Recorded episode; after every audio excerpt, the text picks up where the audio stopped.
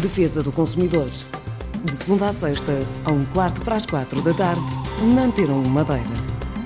Doutora Graça Muniz, connosco uma vez mais, Direito do Consumidor, muito boa tarde. Boa tarde. Uh, voltamos a fazer uma referência à legislação de defesa do consumidor uh, em Portugal.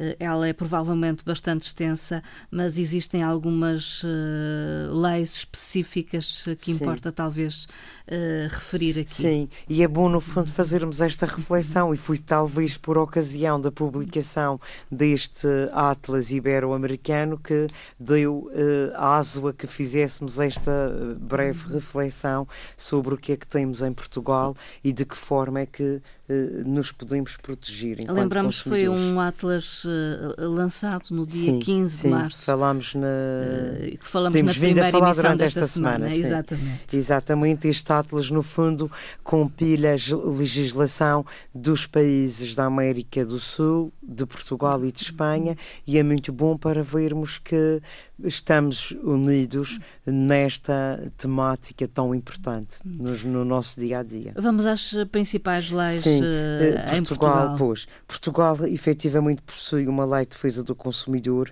que é a lei número 24/96, que foi publicada no, em 31 de julho de 1996 e que vem estabelecer o regime legal que é aplicável à defesa dos consumidores e é, eh, em muitas das suas disposições, uma lei de conteúdo programático. O que é que, o que, é que esta lei vem nos dar? Entre outros aspectos, vem consagrar, no fundo, a noção jurídica de consumidor. Hum. No fundo, consumidor, segundo esta lei, é todo aquele a quem sejam fornecidos bens, prestados serviços ou transmitidos quaisquer direitos destinados a uso não profissional por uma pessoa que exerça com caráter profissional uma atividade económica que vise a obtenção de benefícios. Isto é mesmo o texto da lei.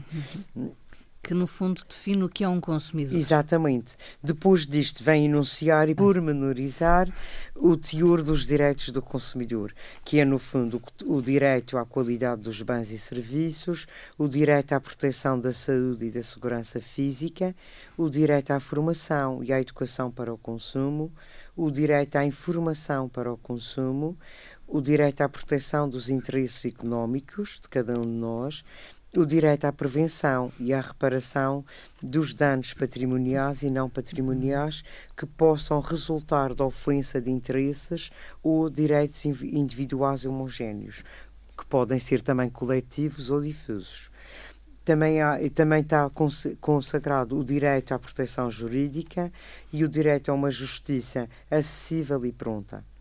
Também o último direito, o último, mas não menos importante, será o direito à participação por via representativa na definição legal ou administrativa destes direitos e dos interesses dos consumidores.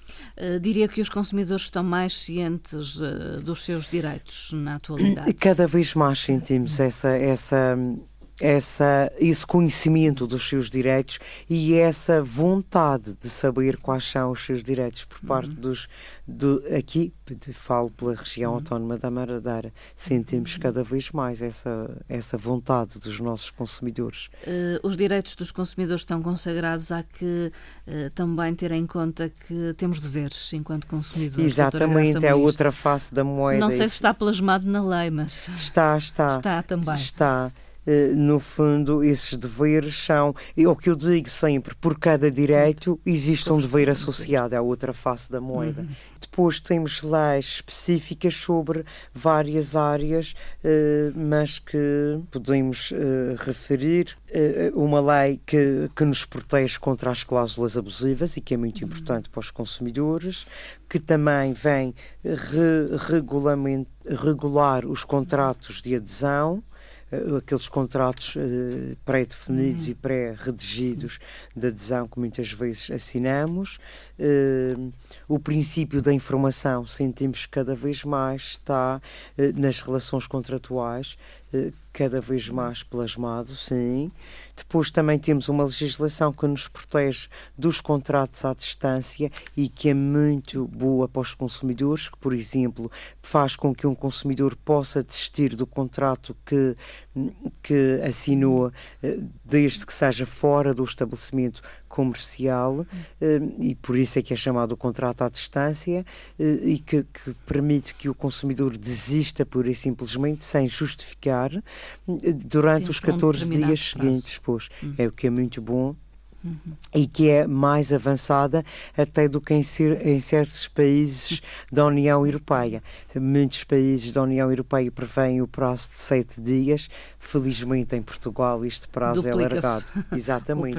O é o dobro, exatamente. Uhum. Temos então sabido legislar uh, e acompanhar Sim, eh, as mudanças e os isso tempos. Acontece. Doutora Graça Muniz, eh, muito obrigada. Obrigada, até Uma amanhã. Boa tarde, até amanhã. Defesa do consumidor de segunda a sexta, a um quarto para as quatro da tarde, na Antena Madeira.